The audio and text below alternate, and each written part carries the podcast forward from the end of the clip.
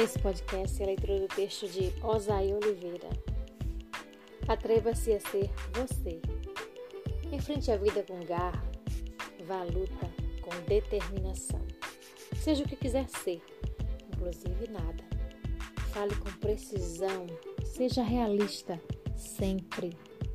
Priorize quem te ama, pois o amor não se rejeita. Busca-se formas de corresponder. Porém, procure ter amor próprio.